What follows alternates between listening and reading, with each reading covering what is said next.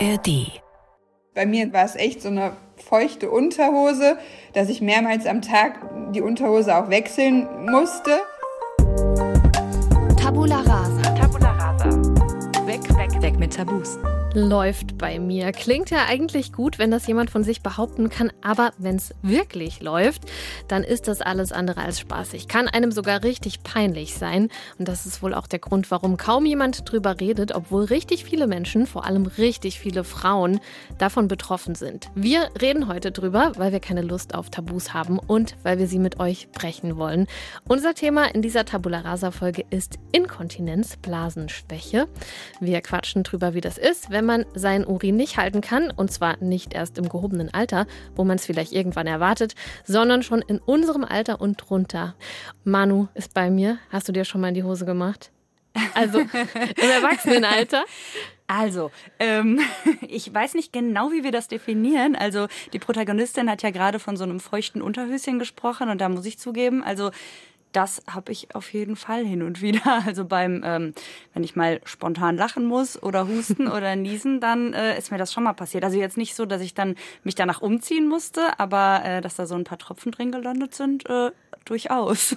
Okay, ich habe mir in den letzten Monaten regelmäßig in die Hose gemacht, also auch so ein paar mehr Tropfen. Mhm. Da erzähle ich dir und euch in dieser Folge davon, aber erst stellen wir uns mal nochmal vor. Ich bin Lisa Krauser, gegenüber von mir sitzt meine Kollegin Manuela Weichsel. Ich habe mich die letzten Wochen intensiv mit dem Thema Inkontinenz bei jungen Frauen beschäftigt, mit einer Betroffenen gesprochen, mit der Dani, die wir da gerade gehört haben am Anfang, und mit zwei Expertinnen auf dem Gebiet. Und Manu, die hört jetzt, so wie ihr, alles, was ich dazu rausfinden konnte und auch die Geschichte, die wir gleich hören von Dani, zum ersten Mal. In dieser Folge geht es um nasse Hosen, um Joni-Eier, ums Pressen beim Pinkeln und um eine Muskulatur, die viel zu wenig Beachtung kriegt, aber die in dieser Folge ganz groß rauskommt. Die, na Manu, weißt du, was es sein ich könnte? Ich habe eine Idee. Geht es um die Beckenbodenmuskulatur? Genau. In dieser Folge erfahrt ihr, warum auch junge Frauen wie wir schon von Inkontinenz betroffen sein könnten. Ihr erfahrt, was ihr tun könnt, wenn ihr selbst damit zu kämpfen habt und was ihr vorbeugend machen könnt, damit es vielleicht gar nicht erst so weit kommt. Und da kommt dann eben der Beckenboden ins Spiel. Wenn ich eins gelernt habe, dann je früher wir uns mit dem Thema beschäftigen, desto besser. Los geht's jetzt mit einer neuen Tabula Rasa Folge in der ARD Audiothek. Das hier ist die Dani, wir haben sie eben schon gehört, aus Mönchengladbach. Ich bin 35 Jahre alt, bin verheiratet, äh, erstes Kind im Dezember bekommen. Ja, Dani ist so eine richtige Rheinländerin, so eine richtige Frohnatur, die lacht viel, die nimmt nicht alles so ernst und äh, als sie letztes Jahr schwanger wird, geht sie auch da recht entspannt ran. Also während der Schwangerschaft war auch noch alles fein, habe trotzdem weiterhin auch Sport gemacht während der Schwangerschaft, war ziemlich aktiv und ja, alles lief ja auch total glatt. Im Dezember kommt ihr Kind auf die Welt. Die Geburt äh, läuft auch so ohne Probleme. Dani geht es auch so weit gut, wie es einem halt geht nach so einer Geburt.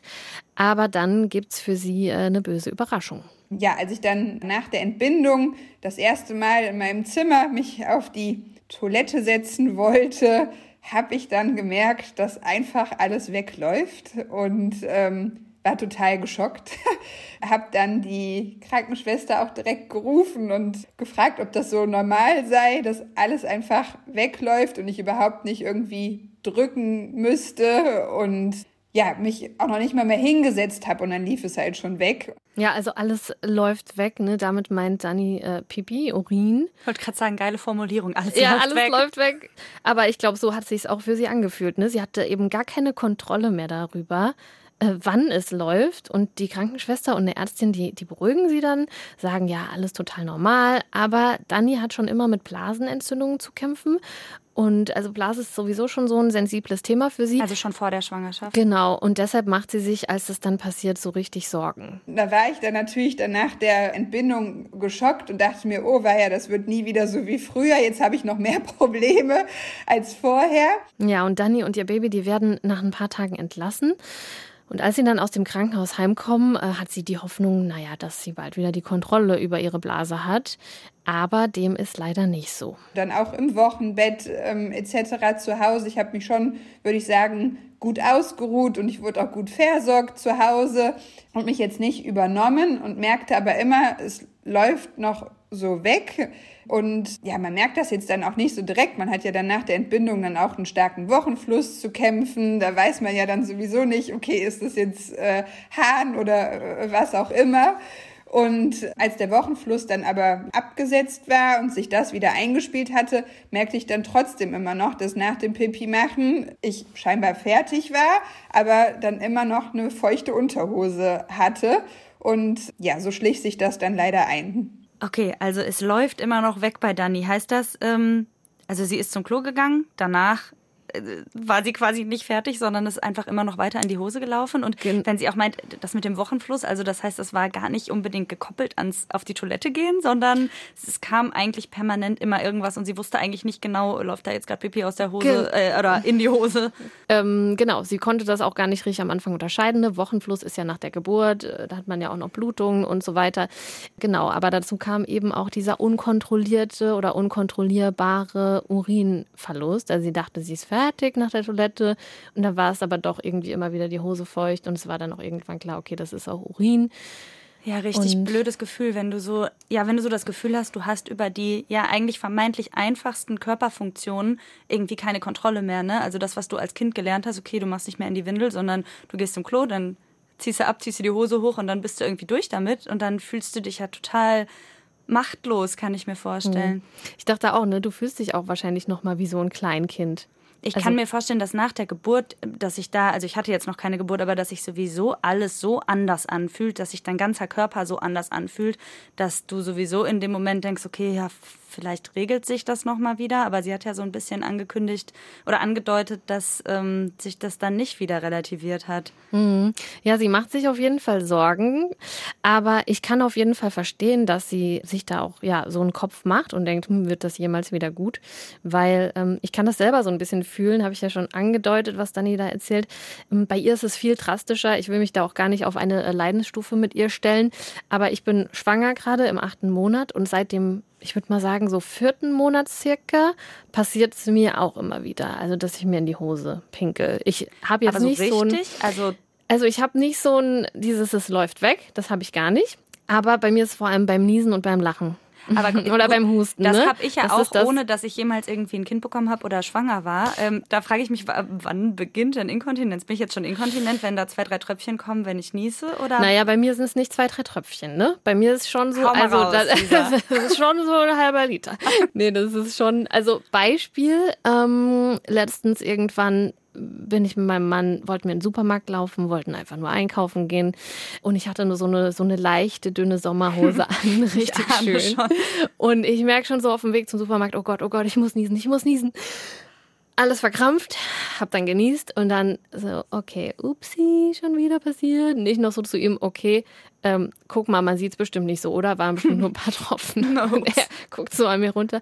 Ähm, ich muss dir leider sagen, äh, doch, guck mal hier, du bist komplett nass hier an der Hose. Und da wart ihr schon im Supermarkt? Nee, zum Glück nicht. Der ist auch zum Glück direkt bei uns um die Ecke. Also wir konnten da nochmal schnurstracks oh, heim. Ähm, aber ja, es war dann eben schon die Hose halt so nass. Also das waren, keine Ahnung, halt schon ein bisschen mehr als ein paar Tropfen auf jeden Fall. Sonst hätte man es ja, wäre es ja noch nicht mal durch die Unterhose gegangen. Ne? Also heim, umziehen und dann weiter zum Einkaufen.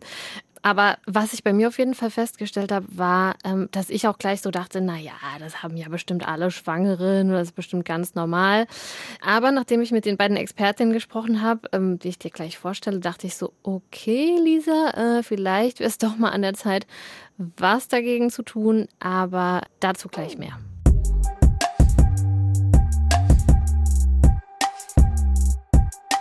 Ja, erstmal nochmal zu Dani. Bei ihr war das ja deutlich drastischer als jetzt bei mir oder als bei dir. Bei ihr ist es ja einfach gelaufen, ne? Hatte sie ja beschrieben, ohne dass sie eine Kontrolle darüber hatte.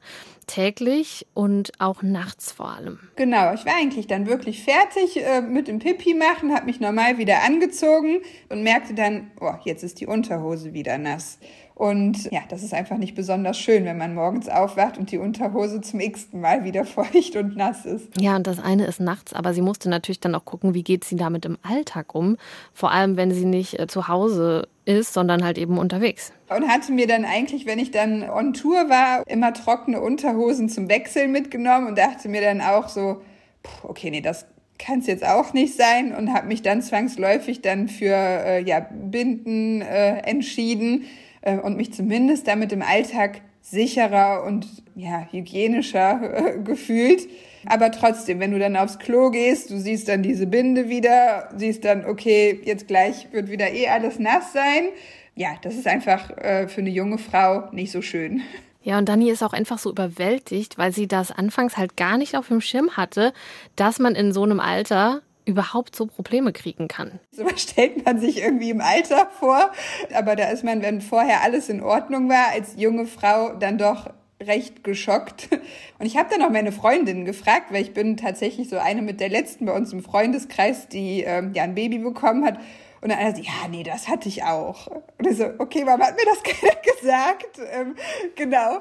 Da wurde man dann auch ein bisschen beruhigt, aber ich hatte Angst. Ja, sie hat Angst, dass das tatsächlich ähm, auch nie wieder wird.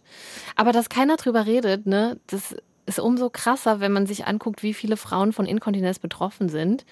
Und das machen wir jetzt mal. Was denkst du, Manu, wie viele Frauen haben in ihrem Leben irgendwann mal Probleme mit Inkontinenz? Ähm, jetzt ist ja wieder die Frage, wen zählt man dazu, ne? Aber, ja, zählst ähm, du dann schon dazu? Zähle ich schon ne? dazu. Mhm. Also ich würde jetzt mal sagen nein, aber ich würde auch sagen, ich glaube, ich kann dich beruhigen. Aber, aber trotzdem ne, heißt das ja, äh, da ist auf jeden Fall so ein Ansatz eines Problems irgendwie da. Ähm, Im Leben generell betroffen, boah, 50 Prozent, sage ich einfach mal.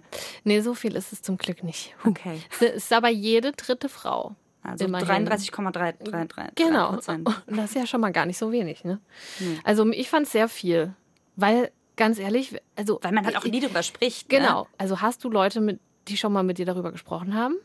Also auch mhm. können ja auch ältere Frauen oder so sein, aber. Nee, tatsächlich, wenn dann eher mit Freundinnen, so in unserem Alter, also auch so Anfang 30 oder dass wir da drüber gesprochen haben, war vielleicht auch schon so mit Mitte, Ende 20, so, ey, wir gehen in den Trampolinpark, okay, pack da das Slip-Einlage ein. Also so, das ja, war schon, äh, war schon Thema, dass, dass das mal vorkommen kann, aber halt, es ging dann auch eher so um Tröpfchen in der Unterhose und nicht um es läuft weg. Ja, aber ähm, ja, ja, wenn man überlegt, jede dritte Frau, dann äh, müssten, müssten wir eigentlich viel mehr drüber reden oder müssten wir es viel öfter auch hören. Ja.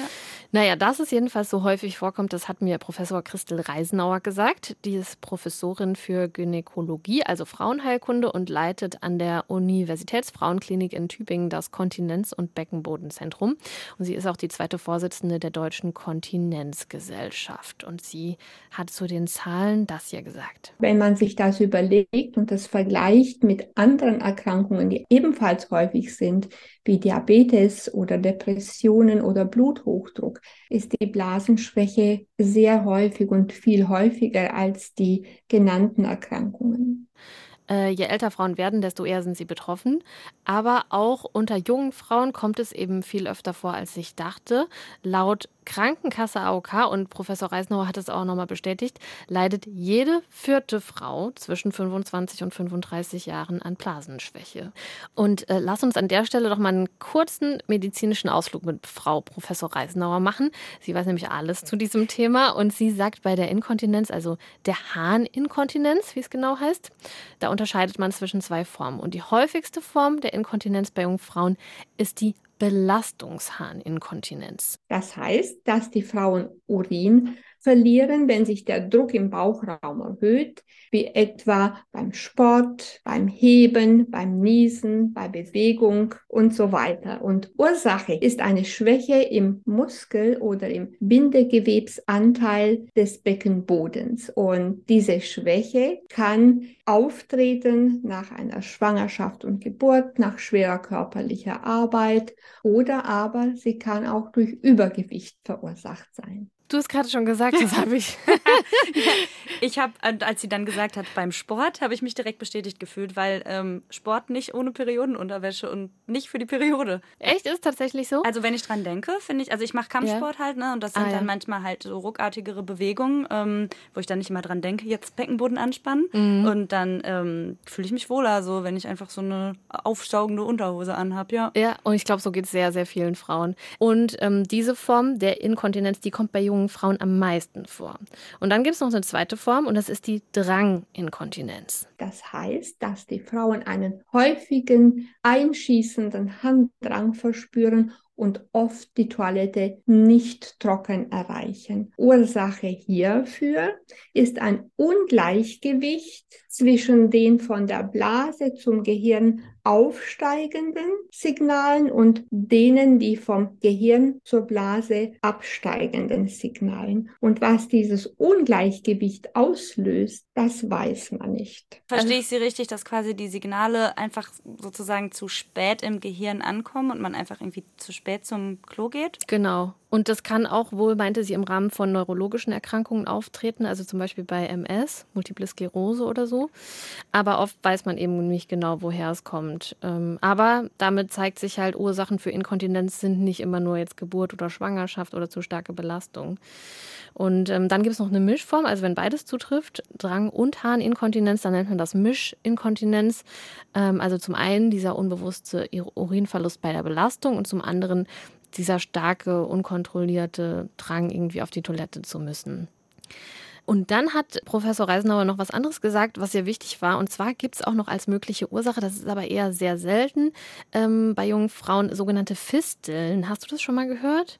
Fistel, ist das sowas wie eine Vorunkel? Keine Ahnung, wie so ein Pickel? nee, ich habe das auch noch nie gehört, hatte es auch eher so assoziiert. Aber es ist eine unnatürliche Verbindung zwischen zwei Hohlorganen. Also eine Verbindung, die da eigentlich nicht hingehört, wie zum Beispiel zwischen der Blase und der Vagina oder der Blase und der Gebärmutter. Ähm, und die sollten eigentlich getrennt sein, aber es gibt dann eben so eine Verbindung. Und das ist super selten diese Fisteln, meinte Frau Professor Reisenauer. Aber das war ihr wirklich ein Großanliegen, das zu erwähnen, weil sie sagt, oft äh, gehen Frauen von Ärztin zu Ärztin und keiner findet was und keiner weiß, was da los ist. Und dann gibt es eben noch diese Möglichkeit Fisteln. Genau, und je nachdem, welche Form der Inkontinenz man hat, gibt es da Möglichkeiten zu operieren oder was mit Medikamenten zu machen. Ähm, auch spannend, Botox in die Blasenwand spritzen kann mhm. je nach Form helfen. Ähm, und es gibt auch so Hilfsmittel wie so Art Tampons, ähm, meinte Frau Professor Reisenauer, aus Silikon oder Schaumstoff zum Beispiel, die man einführen und tragen kann. Aber das sind jetzt wirklich schon, das ist jetzt schon sehr krasser Exkurs ne, in die Feinheiten und eher auch in ja, seltenere Formen. In den allermeisten Fällen kommt eben die Muskulatur ins Spiel, die ich am Anfang groß angekündigt habe. Die Beckenbodenmuskulatur. Erstmal eine kurze Definition vom Beckenboden, nochmal von Frau Reisenauer. Den müssen Sie sich so vorstellen wie einen umgekehrten Regenschirm, der die Bauchhöhle abschließt. Und der Beckenboden, der trägt das gesamte Gewicht und besteht aus Muskulatur, aus Bindegewebe und aus Fettgewebe. Und durch den Beckenboden hindurch treten die Harnröhre, die Scheide und der Darm. Ich habe dir hier übrigens mal so eine kleine Abbildung mitgebracht, so eine anatomische. Da kannst mhm. du auch noch mal drauf gucken. Da sieht man das, wie das bei Männern ist und wie das bei Frauen ist. Und da sieht man auch, warum das bei Männern viel seltener vorkommt, so eine Inkontinenz. Also muss ich, muss ich kurz verstehen. ah ja, okay, weil weißt du warum? Ja, weil die Harnröhre unterhalb des Beckenbodens verläuft bei Männern und bei Frauen geht halt die Blase direkt mitten durch den Beckenboden durch. Habe ich das richtig das, ähm, habe ich noch nicht gesehen, aber okay. kann gut sein. Aber sagen wir mal wegen, wegen des Penis. genau, das ist immer eine gute Begründung. Ähm, das Patriarchat ist schuld. Das Patriarchat ist immer schuld. Aber ähm, man sieht ja auf jeden Fall, die Frauen haben eben die Gebärmutter. Ach so, ne das meinst du. genau. Dieses Obvious. große, dicke Ding da zwischen Blase und Darm.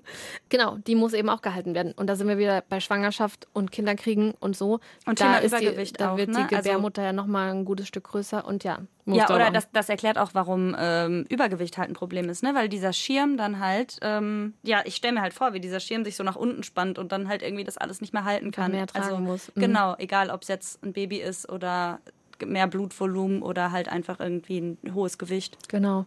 Aber wie gesagt, man kann dem entgegenwirken. Ich habe ja schon so ein paar spezielle Therapieformen genannt, je nachdem, was man eben genau hat. Aber die meisten Therapieformen, die greifen dann eben auch beim Beckenboden. Also entweder versucht man das Bindegewebe zu stärken oder, und das macht man meistens als allererste Maßnahme, die Beckenbodenmuskulatur zu stärken. Und ähm, dass sie die auch stärken muss, das ist unserer Dani auch relativ schnell klar geworden.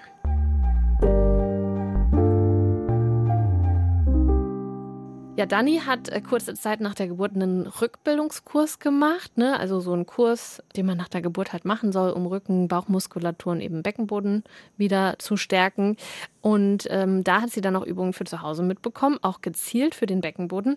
Aber um die daheim zu machen, muss man ja auch erstmal Kraft und Zeit haben mit so einem neugeborenen Kind zu Hause. Das ist halt nicht so einfach, das einfach nochmal zwischen Tür und Angel dann auch nochmal ein flottes Beckenbodentraining nochmal einzuschmeißen, weil, keine Ahnung, die 20 Minuten, die man am Tag dann als frisch gebackene Mami dann einfach auch für sich hat, die will man jetzt nicht unbedingt dann noch mit einem Training verbringen. Dann ist man vielleicht froh, wenn man einfach mal die Füße hochlegen kann.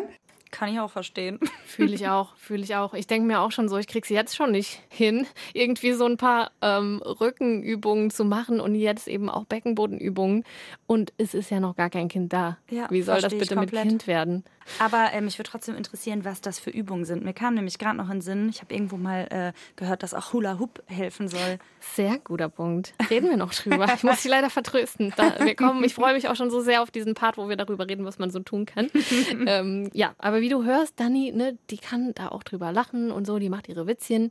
Aber insgesamt hat sie das dann alles nach und nach doch immer mehr belastet ich habe mich einfach in meiner Haut nicht wohl gefühlt. Ne? Also äh, du gehst irgendwie morgens duschen, machst dich frisch, auch als äh, ja frisch gebackene Mami, ne, willst du halt irgendwie deinen Hygienestandard noch beibehalten und gibst irgendwie dein Bestes und läufst dann aber dann tagsüber dann einfach immer mit einer nassen oder feuchten Unterhose rum. Ja, und sie hat dann halt immer weiter gehofft, dass es irgendwann einfach weggeht, auch mit diesen Rückbildungsübungen, die sie ja schon ab und zu gemacht hat.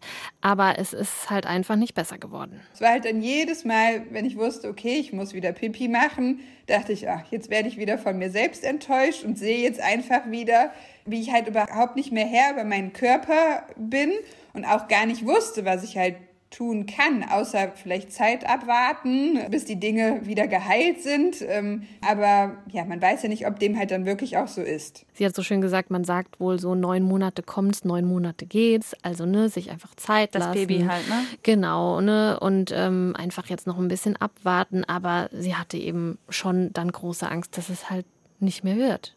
An, äh, bei welchem Monat sind wir dann da gerade? Also wie viele Monate hat sie gewartet, bis sie so richtig frustriert war mit ihrem Beckenboden? Ähm, das war dann, glaube ich, so vier Monate danach oder okay. so. Mhm.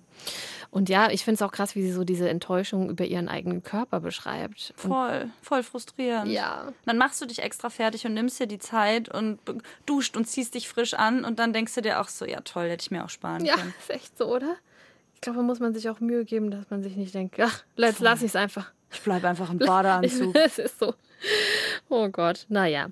Aber im Frühling, also wie gesagt, so vier Monate nach der Geburt, beschließt Daniela dann, okay, so kann es jetzt nicht weitergehen. Sie sucht dann das Gespräch mit ihrem Frauenarzt und der gibt ihr die Adresse von einer Beckenbodenexpertin. Auf die freue ich mich schon die ganze Zeit sehr. Also einer Physiotherapeutin, die sich auf Beckenbodenprobleme und Inkontinenz spezialisiert hat. Da geht Dani dann auch hin mit der großen Hoffnung, dass die ihr helfen kann.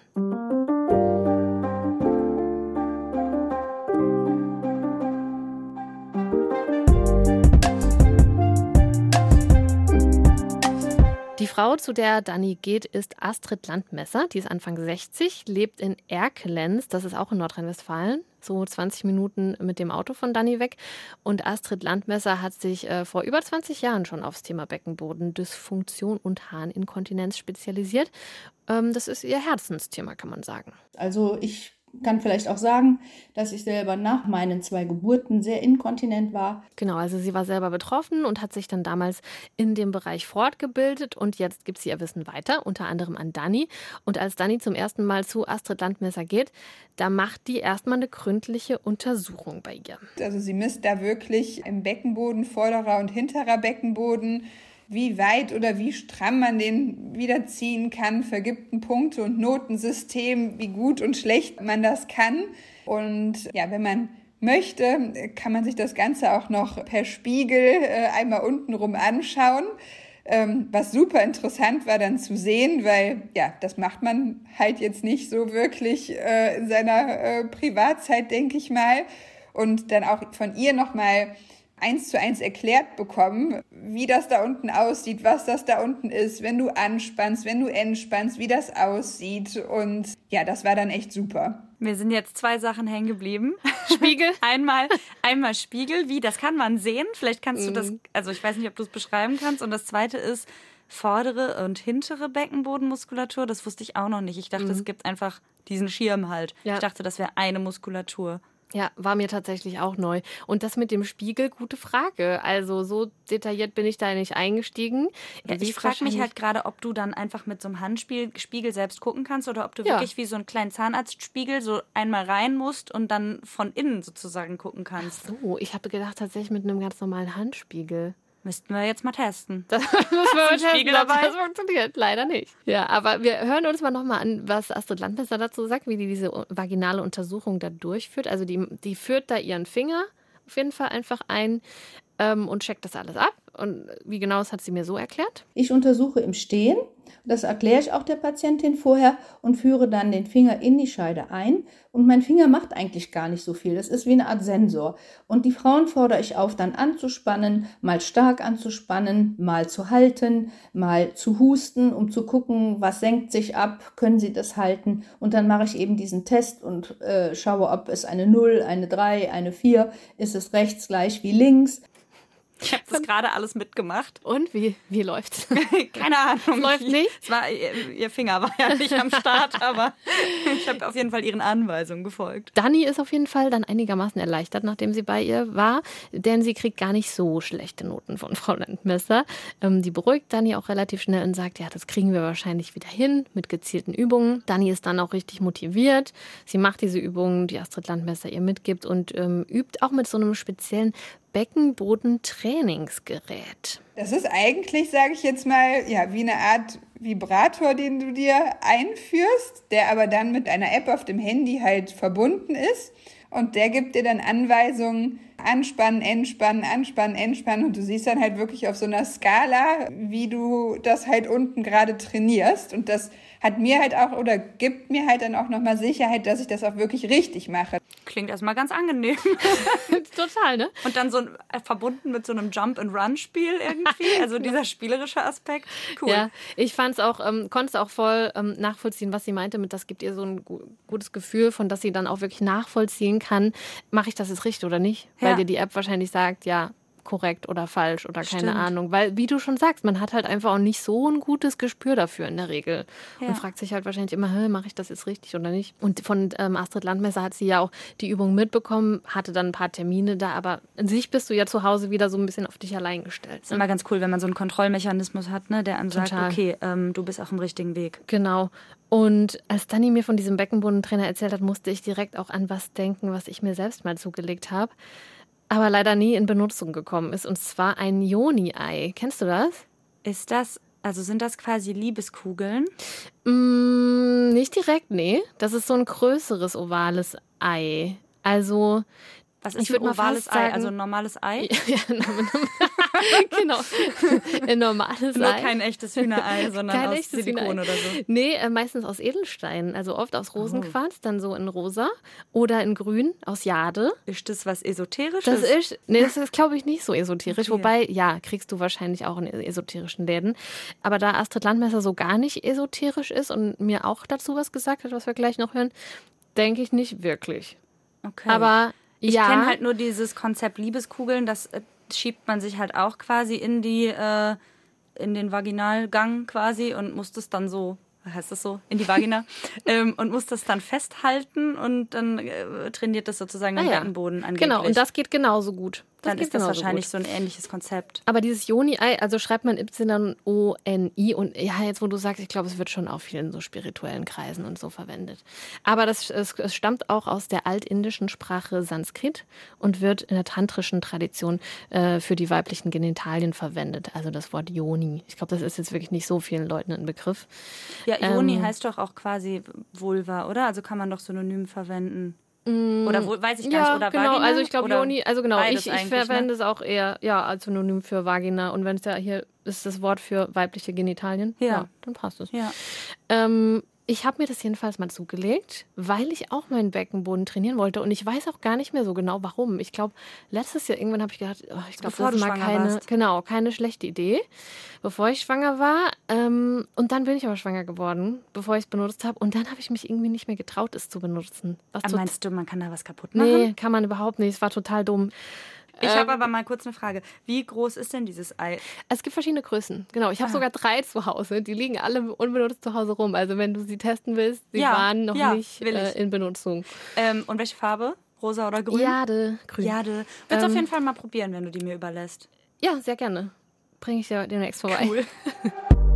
Astrid Landmesser hat auf jeden Fall auch ein paar Tipps, wie man mit so Joni-Eiern oder anderen Hilfsmitteln, du hast schon gesagt, Liebeskugeln gehen zum Beispiel auch, arbeiten kann. Und ihr Tipp ist erstmal nicht übertreiben. Also nicht den ganzen Tag damit rumlaufen. Ich glaube, es gibt auch YouTube-Videos und so weiter, wo dann äh, Frauen sagen, ja, ich habe die jetzt hier ähm, beim Fitnessstudio und da und ich trage die eigentlich eh fast den ganzen Tag.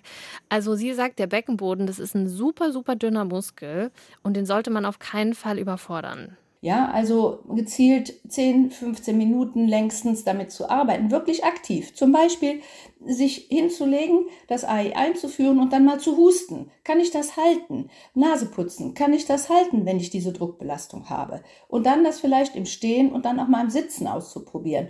Also durchaus in Ordnung, auch in der Schwangerschaft. Ja, siehst du, Lisa. Hat sie nochmal extra betont, weil ich habe ihr das auch gesagt, dass ich mich das nicht getraut habe, das in der Schwangerschaft zu benutzen. Und da hat sie auf jeden Fall gelacht, auch und meinte, äh, Frau Krauser, Sie können ja auch weiter Sex haben in der Schwangerschaft. Natürlich können Sie sich auch ein Joni-Ei einführen. Ähm, ja, und sie appelliert wirklich an alle Frauen, auch ganz unabhängig davon, ob sie jetzt schwanger sind, es werden wollen oder nicht, den Beckenboden zu trainieren. Zum einen, weil es einfach vorbeugend super ist, damit man gar nicht erst inkontinent wird, aber auch, weil ein starker Beckenboden auch sonst äh, viele Vorteile hat. Also insgesamt ist ja der Beckenboden ziemlich genau in unserer Körpermitte. Und der hat eine ganz große Funktion, dass wir uns insgesamt stabil fühlen. Das ist also ganz wichtig. Ganz viele Menschen, die auch Rückenbeschwerden haben, sollten viel mehr mit ihrem Beckenboden machen, weil das eine wirkliche Stabilisation im Körper bedeutet, dass wir eine bessere Haltung haben, dass wir aufrechter gehen. Ja, da sind wir auch gleich bei einem Punkt, den ich sehr interessant fand, nämlich Sport. Du hast es vorhin schon angesprochen. Es gibt eben Sportarten, die gut sind für den Beckenboden und Sportarten, die den Beckenboden extrem belasten. Ich weiß es, ich weiß es. Du darfst vielleicht sagen. oh ja, und wo Frauen richtige Probleme kriegen können, wenn sie die Sportart viel betreiben und dabei äh, nicht auf ihren Beckenboden achten. Was denkst du, Manu? Jetzt darfst du. Was ah, also, äh, könnte problematisch sein? Oh nee, ich wollte eigentlich sagen, was gut sein okay. könnte. Darfst du, auch sagen, darfst du auch sagen? Also ich könnte mir vorstellen, dass so Übungen, wo man halt oder Sportarten, wo man bewusst irgendwie in die Körpermitte reinfühlt, wie Yoga, Pilates und sowas, dass das mhm. alles mhm. super cool ist für den Beckenboden. Und alles, was so, so Bauchmuskeltraining, irgendwie Hula Hoop und so, habe ich auch mal gehört, weiß ich nicht. Mhm. Und ich könnte mir vorstellen, so Sachen, wo man so ruckartig, ähm, ruckartige Bewegungen macht, wie so Gewichte heben oder sowas, dass das irgendwie doof sein kann. Oder bei Joggen oder sowas, so mhm. Erschütterung, das, da bin ich mir jetzt unsicher. Und du hast vorhin schon was Schwimmen gesagt. Schwimmen ist bestimmt voll gut. Und du hast vorhin noch was gesagt, was wahrscheinlich nicht so gut ist. Kampfsport? Nein. Nein. Ähm, ah, Trampolinspringen. Korrekt. Also jetzt hast du eigentlich 100 Punkte. Aber wir Geil. hören es jetzt nochmal von Astrid Landmesser. Ja, die Klassiker sind tatsächlich Trampolinspringen, Jump and Fit, dann auch Joggen. Walken ist eher weniger schlimm, Schwimmen ist auch kein Problem. Ballsportarten, also wenn man viele Sprünge macht. Günstig ist zum Beispiel Hula Hoop. Das ist eigentlich schon wenn man es nicht übertreibt und stundenlang äh, Hula Hoop macht, ist das schon also eine gute Stabilisierung für den Beckenboden und auch die Bauchmuskulatur. Ey, mein Beckenboden ist nicht so gut, aber theoretisch weiß ich alles. du musst es hey. nur noch in der Praxis sagen. Ich wollte doch eigentlich gerade sagen, Frau Landmesser, bist du's? ja, jo, ich bin's. Ich Nur, dass die Frau Landmesser ist, glaube ich, ein bisschen besser umsetzt. Scheiße.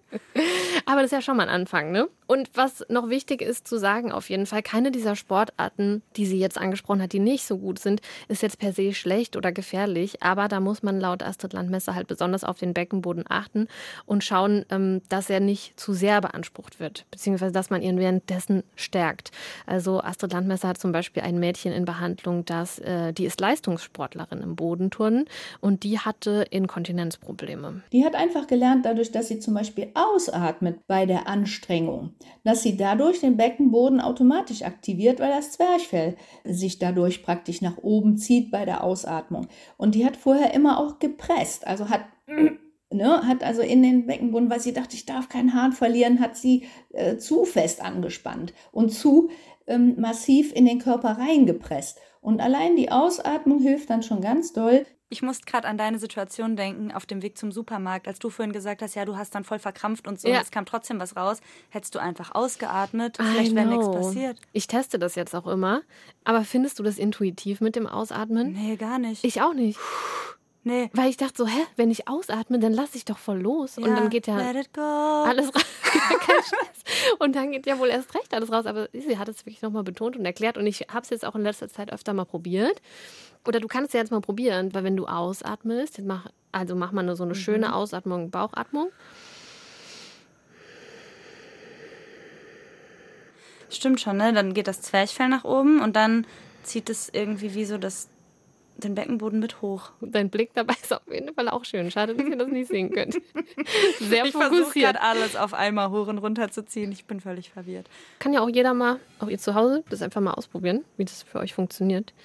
Ähm, aber Stichwort Pressen, mhm. da freue ich mich schon die ganze Zeit mit dir drüber zu reden, weil das war für mich so ein Aha-Moment. Ich hatte das null auf dem Schirm und ich glaube, ich habe das auch die ganze Zeit falsch gemacht, mein Leben lang. Ähm, aber von vorne. Ich bin gespannt. Manu, bist du eine Presserin? Beim Pipi machen? Ja. Nee. Nee? Bist jetzt überrascht, ne? Ja. Nee, also, nee, verstehe also, ich nicht. presst du nie, wenn du pinkeln ich gehst? Ich glaube nicht. Ich glaube, ich setze mich aufs Klo und dann lasse ich fließen. Wirklich? Glückwunsch. Dann machst, du, dann machst, du, nämlich alles richtig. Also ich pressen kenne ich jetzt eher so. Also ich sitze jetzt auch nicht da so beim Pinkeln, ist ja auch nicht nötig. Aber ich merke das, also ich mache das auf jeden Fall so, öfter so, gerade wenn ich so auf der Arbeit bin und schnell pinkeln und schnell weiter und ich muss los, dass ah. ich halt ah. einfach so ein bisschen Druck gebe, damit es halt einfach schneller geht. Ach so, die 20 das meine Sekunden ich mit Pressen. Hast du nicht nee, die habe ich nicht. Kein Scheiß. habe ich nicht. Also ich bin so eine Prokrastiniererin. Ne? Das heißt, ich gehe sowieso erst zum Klo, wenn es eigentlich schon fast zu spät ist. Wahrscheinlich auch nicht so gut für den Beckenboden. Aber dann, ähm, dann muss ich das. nicht pressen, damit, damit da irgendwie gut Druck drauf ist. Ah. Ja, ich, ich glaube ich auch nicht. Auf keinen Fall. Habe ich hm. jetzt auch gelernt. Aber ich glaube, ich denke dann so, Vollgas, jede Sekunde zählt, ab geht's. Mein Rekord heute wieder richtig schnell gepinkelt. Genau. Sieben Sekunden. Nee, aber ich habe das dann jetzt, ich achte da jetzt immer ja. drauf und ähm, bin total perplex, weil mir ständig auffällt, dass ich das halt so leicht mache. Hattest du das denn schon immer? Hattest du im Kindergarten auch schon den Zeitdruck, jetzt, es wird jetzt hier schnell gepinkelt? Wahrscheinlich. Krass. Nee, ich habe keine Ahnung, keine Ahnung. Mir wäre es auch nie aufgefallen, wenn wir das jetzt nicht thematisiert hätten. Ich hätte nie darauf geachtet. Das ich meine, ja du achtest ja nicht drauf, wie, wie du pinkelst. Ich dachte, man pinkelt halt einfach. Aber ich bin sehr froh, dass du das richtig machst, Manu, weil ähm, was mich aber tröstet, ich bin nicht alleine, sagt Frau Landmesser. Viele Frauen denken, ich muss ganz feste drücken, damit aller Urin raus ist. Und das ist ein Fehler. Man sollte sich einfach entspannt auf die Toilette setzen, sich relativ gerade hinsetzen und den Strahl laufen lassen. Wenn man immer presst, dann macht man sich im Prinzip eine eigene Senkung. Das, also wenn der Beckenboden sehr stabil ist oder auch das Bindegewebe sehr stabil, dann schadet das nicht unbedingt. Aber da wir das nicht wissen, wollen wir das überhaupt nicht, dass die Frauen das tun.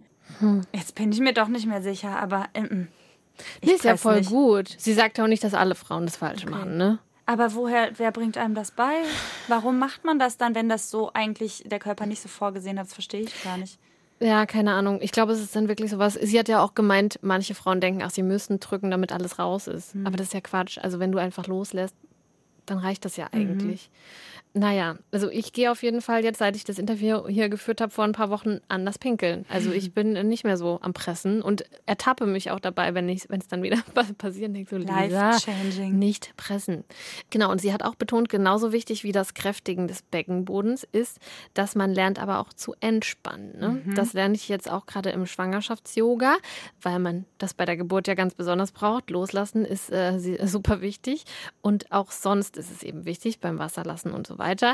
Ähm, ja, und auch wer einen starken Beckenboden hat, beziehungsweise ein gutes Gefühl fürs Anspannen und Loslassen, hat tendenziell auch intensivere Empfindungen beim Sex. Wenn ich meinen Beckenboden gut aktivieren kann, wenn zum Beispiel der Partner in mir ist und ich ihn dann umgreifen kann, dann ist das schon auch orgasmusfördernd und auch sehr viel bewusster und schöner für die Frauen. Das nennt man die innere Umarmung, wird auch viel im Yoga zum Beispiel so praktiziert oder beziehungsweise angesprochen.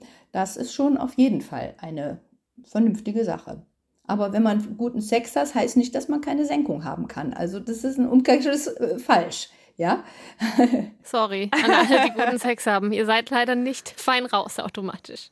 Aber ähm, noch kurzer Hinweis, also es ist für sie besser, ne? Also die Frau kommt zu besseren Orgasmus und wenn man jetzt mit einem Mann Sex hat, für den ist das auch das glaube ich auch sehr angenehm. Auch ich glaube, der hat auch nichts dagegen, ne? Aber sie hat auch nochmal betont, ne? nicht, dass jetzt alle denken, ja, man muss da so anspannen können. Also sie mhm. sagt mindestens genauso wichtig beim Sex ist ja das Loslassen. Ja. Und ähm, genau. Aber und beim das Pinkeln. ist ähm, und beim Pinkeln. Ja, sie hat übrigens auch betont, dass auch Frauen, die eine starke Beckenbodenmuskulatur haben, inkontinent sein können. Ich meine, das haben wir ja schon gehört, dass es da eh verschiedene Formen gibt. Aber weil es teilweise ähm, eben nicht nur mit der Muskulatur zusammenhängen kann, sondern unter anderem auch mit dem Bindegewebe oder, mhm. wie gehört eben auch von Frau Professor Reisenauer, ganz andere Faktoren haben kann. Mhm. Ich wollte noch von Astrid Landmesser wissen, wie merkt man denn, ob man einen guten oder nicht so guten Beckenboden hat? Also kann man das selber spüren? Und da meinte sie, äh, klar, zum einen, wenn man Urin verliert, dann kann das schon ein Anzeichen sein für einen schwachen oder schwächeren Beckenboden, ähm, so wie bei Dani und bei mir vielleicht dann auch eben bei dir schon so leichtes Anzeichen, aber ich bin jetzt keine, ich kann das nicht beurteilen. Aber ne? könnte aber halt auch sein, dass vielleicht einfach das Bindegewebe nicht so in Ordnung ist oder genau, irgendwas genau, anderes. Okay. genau. Aber es gibt auch davor schon Anzeichen, meinte sie, also bevor man Urin verliert. Mhm. Das fand ich super spannend. Äh, zum Beispiel dass man Winde, also sprich Pupse nicht halten kann, wenn man sich bückt oder so. Manche Frauen entwickeln auch Scheidenluft, das Gefühl, das nennt man wirklich Flatus vaginae. Die Scheide ist so in sich ein bisschen ja instabil geworden. Ja, das kann sein. Oder man merkt es, weil die Frauen sagen dann häufig, ich habe das Gefühl, da ist was in der Scheide, was vorher nicht da war. Das, das drückt so nach unten, das ist unangenehm. Ich fühle mich unten offen. Ja, das ist äh, so eine Aussage, ähm, die die Patientinnen mir sagen, dass sie sich nicht mehr so ja, in sich stabil fühlen. Wie unangenehm. mhm. Sich nicht mehr in sich stabil zu fühlen. Hast, ne? Also kann ich das fragen? Hast du das auch? Ja, klar, ähm, wollte ich auch gerade was zu sagen, weil ja, so ein bisschen hatte ich dieses Gefühl auch von ähm, irgendwas ist komisch. Aber keine Ahnung, ob das jetzt wirklich in dem Zusammenhang steht. Aber es war von mir, also ich finde, sie hat das, dieses, diese Beschreibung, dass man sich nicht mehr so stabil fühlt oder das Gefühl hat, da ist irgendwas, was da sonst nicht war oder so ein bisschen offen, das ja, konnte ich irgendwie nachempfinden. Mhm. Weiß aber auch nicht genau, ob es das ist. Das ist ja auch immer alles so schwer zu beschreiben, Ja. was man da so fühlt. Naja, auf jeden Fall gibt es ja auch ganz viele so YouTube-Videos, Instagram, Reels und so weiter dazu. Ne? Und da ist nicht nur Gutes dabei, die können zum Teil aber wirklich professionell sein, meinte Astrid Landmesser. Und für sie ein Qualitätsmerkmal ist es, wenn da mal erklärt wird, wie ist der Beckenboden aufgebaut, dass man da mal ein Anatomiebild gezeigt kriegt oder sowas. Mhm. Also das fand ich ganz interessant, weil ich auch schon viel nach Beckenbodenübungen so geguckt habe. Und das meinte sie, ist eigentlich für sie so ein Qualitätsmerkmal, wenn das erstmal erklärt wird. Dass weil man halt kann okay, ja die auch gar nicht Leute richtig wissen, wovon verstehen. sie reden. Genau. Und ähm, sie empfiehlt aber generell, und das tut auch Professor Reisenauer, ähm, zu ausgebildeten Expertinnen und Experten zu gehen. Also Astrid Landmesser meinte, sie hat in ganz Deutschland viele Kolleginnen und Kollegen, also Physios, die sich im Bereich Beckenboden fortgebildet haben. Da gibt es auch eine Internetseite, auf der man in seinem Umkreis nach ExpertInnen suchen kann. Die packen wir euch auf jeden Fall in die Show Notes.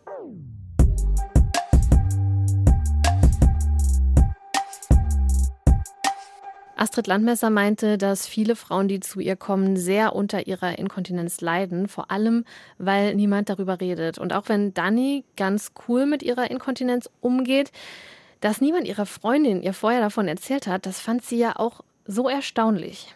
Im Nachgang muss ich sagen, ich habe meine Freundinnen dann offen darauf angesprochen und alle, also gefühlt alle, die schwanger waren oder schon ein Kind zur Welt gebracht haben, so, ja klar, damit hatte ich auch zu kämpfen. Das ist total normal, Dani. Und ich denke mir so, warum hast du mir im Gottes Namen niemals davon erzählt? Also weil unter Freundinnen berichtet man ja dann doch relativ ja, offen, sage ich jetzt mal hinterher, was bei so einer Geburt passiert ist, mit welchen Wehwehchen man als Frau auch zu kämpfen hat. Und irgendwie dieses Thema Harninkontinenz ist nie erwähnt worden. Ja, Dani denkt entweder, man tut es so ab und denkt, naja, gehört schon irgendwie dazu und wird schon wieder, oder dass eben doch bei vielen auch ähm, Scham dahinter steckt. Wenn man es dann aber, aber eingesprochen hat, ist es ganz oft so, dass dann auch ein Redebedarf besteht. Ähm, und man sich relativ offen darüber unterhalten kann und man sich dann so ein bisschen unter Gleichgesinnten fühlt. So, ach, du hast auch damit zu kämpfen. Genau, das ist ganz interessant richtig gut, dass Dani es dann angesprochen hat und quasi diesen Bann gebrochen hat, dass Total. auch die anderen Freundinnen, die wahrscheinlich jahrelang da nicht drüber gesprochen haben, weil sie hat ja gesagt, sie war so die letzte im Freundeskreis, mm. die ähm, ein Kind bekommen hatte und damit auch die Inkontinenz, ja. dass mal alle drüber sprechen konnten. Richtig gut. Ja, und gleichzeitig meinte sie, vielleicht ähm, haben ja auch manche Frauen nichts gesagt, weil sie so denken, ja, ich will niemandem Angst machen. Dani ist noch nicht wieder die alte. Mittlerweile ist die Geburt ja so sieben, acht Monate her. Aber es ist besser geworden. Also sie sagt, es läuft nicht mehr so viel wie noch vor ein paar Monaten. Und sie kann auch jetzt ganz gut damit umgehen. Und was sie auf jeden Fall versucht, ist, nicht so streng mit sich und ihrem Körper zu sein. Klar, es ist ein bisschen beschwerend und man sieht immer wieder, wenn man auf die Toilette geht, oh wei, es ist immer noch nicht in Ordnung. Und jetzt sind es mittlerweile sechs oder sieben Monate. Und äh, ja, aber ich denke mir halt, okay, der Körper hat so viel geleistet während der ganzen Schwangerschaft, während der Geburt, ähm, auch im Nachgang. Da hat man als Frau so viel ja zu verpacken und ja, ich habe jetzt einfach für mich entschlossen, mir meinem Körper noch Zeit zu geben, Okay, also geht sie jetzt ähm, so ein bisschen versöhnlicher mit ihrem Körper um und ist nicht mehr so frustriert wie am Anfang und so. Sie hat ja vorhin auch von, oder am Anfang der Folge von Enttäuschung über ihren Körper gesprochen. Mm, und genau. das klingt so, als wäre sie jetzt auf jeden Fall wieder selbst mit sich im Reinen, auch wenn das Problem an sich jetzt noch nicht behoben ist. Und genau. Und sie sagt, sie tut jetzt auf jeden Fall alles, was in ihrer Macht steht, macht intensiv ihre Übungen ähm, und arbeitet mit diesem Beckenbodentrainer und das klappt auch ganz gut. Auf jeden Fall würde ich sagen, habe ich damit alle ähm, Tools sozusagen, die mir an die Hand gegeben wurden zur Verbesserung, äh, völlig ausgeschöpft und äh, ja, hoffe jetzt einfach weiterhin darauf, dass sich ja mein Körper wieder stabilisiert, normalisiert und ich wieder ja die alte Dani, die nicht inkontinent ist, wie früher bin. Ja, Dani ist auf jeden Fall ähm, eine, die Mut macht. Und äh, Astrid Landmesser macht ihr jedenfalls auch Hoffnung. Sie sagt, dass es oft wieder besser wird, wenn Frauen auch abstillen. Das ist vielleicht auch noch ein ganz interessanter Aspekt, wenn diese Inkontinenz wirklich im Rahmen einer Schwangerschaft oder Geburt auftritt, weil sich dann die Hormone wieder umstellen und dann nicht mehr alles so weich ist im Körper. Also Dani ist optimistisch, dass es wieder wird und will anderen Betroffenen auch noch was mitgeben. Ja, ich kann wirklich alle nur ermutigen, sucht euch Spezialisten, sprecht mit Freundinnen und Bekannten über das Thema, dann kann eigentlich nichts mehr schiefgehen. Cool, wie zuversichtlich und wie optimistisch sie da ist, ne? Und sie ist einfach auch so ein lebensfroher Mensch, das ähm, steckt richtig an. Voll. Was ich mich jetzt noch frage, ist, ob wenn ich jetzt richtig pumpen gehe mit meinem Beckenboden, ne, so alles tue dafür, vielleicht mir auch so einen Trainer hole, bin ich dann sicher, dass das danach, also wenn ich mal irgendwann schwanger bin und ein Kind bekomme, dass der dann so gut trainiert ist, dass ich gar nicht erst inkontinent werde? Oder meinst du, so eine Schwangerschaft kann halt alles nochmal auf Null setzen, sozusagen? Also du bist natürlich nicht gefeit davor, aber wenn ich Astrid Landmesser richtig verstanden habe, dann ist das auf jeden Fall das A und O. Weil sie sagt, äh, klar, wenn es von der Beckenbodenmuskulatur her kommt und man die einfach schon gut trainiert, dann ist es natürlich optimal. Ich würde sagen, wir müssen los, ne? Trainieren. Ja, ciao, ciao. Joni Ei wartet genau. zu Hause. Ja, aber ich habe ja am Anfang total viele Witze über das Thema gemacht und äh, meinen Freundinnen und so weiter davon erzählt und immer so, haha, hab mir heute wieder in die Hose gepinkelt und dachte auch so, naja, ähm, das werden ja wohl alle schwangeren Frauen haben. Dani, Astrid Landmesser und Professor Reisenauer haben mir dann aber auf jeden Fall deutlich gemacht, dass ich das nicht auf die leichte Schulter nehmen sollte. Also klar, wie Dani schon sagt, viele haben das, aber man muss eben wirklich was tun und deshalb ist es ja auch so wichtig, dass wir darüber reden, dass man weiß, hey, man kann da was machen, damit es nicht schlimmer wird oder damit es gar nicht erst passiert. Und ähm, deshalb bin ich jetzt tatsächlich auch am, am Beckenbodenübungen am, ähm, am Machen, äh, bin mehr oder weniger fleißig dabei, ähm, aber bin auf jeden Fall angespornt. Aber Manu, wie sieht es jetzt bei dir aus? Machst du jetzt erstmal eine kleine ähm, Liebeskugelübung äh, zu Hause oder was ist, was ist der Plan für deinen Beckenboden? Ich glaube, ich probiere es nochmal mit den Liebeskugeln. Ähm, ich hatte immer das Gefühl, die bringen nicht so richtig was, aber ich habe auch nie Übungen damit gemacht. Ne? Also mal so gehustet oder genießt. Und ähm, ja, ich glaube, ich setze mich auf jeden Fall nochmal intensiver damit auseinander. Vielleicht auch, wenn ich von dir dieses schöne jadefarbene Joni-Ei bekommen habe. Das, das fühlt sich vielleicht nochmal ein bisschen, fühlt sich nochmal schöner an als so ein Silikon-Ding. Ich bin auf jeden Fall mega motiviert, den fittesten Beckenboden zu kriegen, den ich, den ich kriegen kann, ähm, damit da gar nichts mehr verloren geht und nichts wegläuft. Also ja, bin on fire, den Beckenboden zu trainieren. Sehr schön. Ja, wir hoffen, ihr konntet auch ein bisschen was mitnehmen aus dieser Tabula Rasa-Folge. Danke, dass ihr zugehört habt habt. Wenn ihr unsere neuen Folgen nicht verpassen wollt, dann abonniert gerne unseren Kanal, da freuen wir uns. Und schreibt uns doch gerne, wenn ihr was zu unseren Themen loswerden wollt. Vielleicht auch zum aktuellen Thema, wenn ihr sagt, hey, ich habe eine ganz andere Form von Inkontinenz, ähm, die hat gar nichts mit Schwangerschaft und so weiter zu tun. Wir freuen uns immer über eure Geschichten und wenn ihr euch bei uns meldet, schreibt uns doch gerne eine E-Mail an tabularasa.sr.de und folgt uns auch gerne auf unserem Instagram-Account tabularasa-podcast-sr. Und bevor wir jetzt Tschüss sagen, haben wir noch einen Podcast-Tipp für euch, der zum heutigen Thema passt. Tatsächlich schwanger heißt dieser Podcast. Das ist ein neuer Podcast für alle, die gerade schwanger sind oder der Partnerin oder die Partnerin einer Schwangeren sind. Ist ja eine Situation, in der viele unsicher und auf der Suche nach Infos sind und die gibt es im Podcast tatsächlich schwanger von einer Ärztin, die schon über 3000 Geburten betreut hat. Sie liefert die Fakten im Gespräch mit Lucy und Tim, die beide kleine Kinder haben, ihre sehr persönlichen Erfahrungen teilen und natürlich sehr viele praktische Tipps dabei haben. Jeden Donnerstag eine neue Folge ab dem 31. August in der ARD Audiothek. Ja, und auch alle Tabula Rasa Folgen findet ihr in der ARD Audiothek. Wir sagen jetzt wirklich Tschüss, macht's gut. Und ich hoffe, ihr denkt jetzt immer an uns beim Pipi machen. Nicht pressen, ne? Nicht pressen. Let it go. Tabula rasa. Tabula rasa. Weg, weg, weg mit Tabus. Eine Produktion des Saarländischen Rundfunks.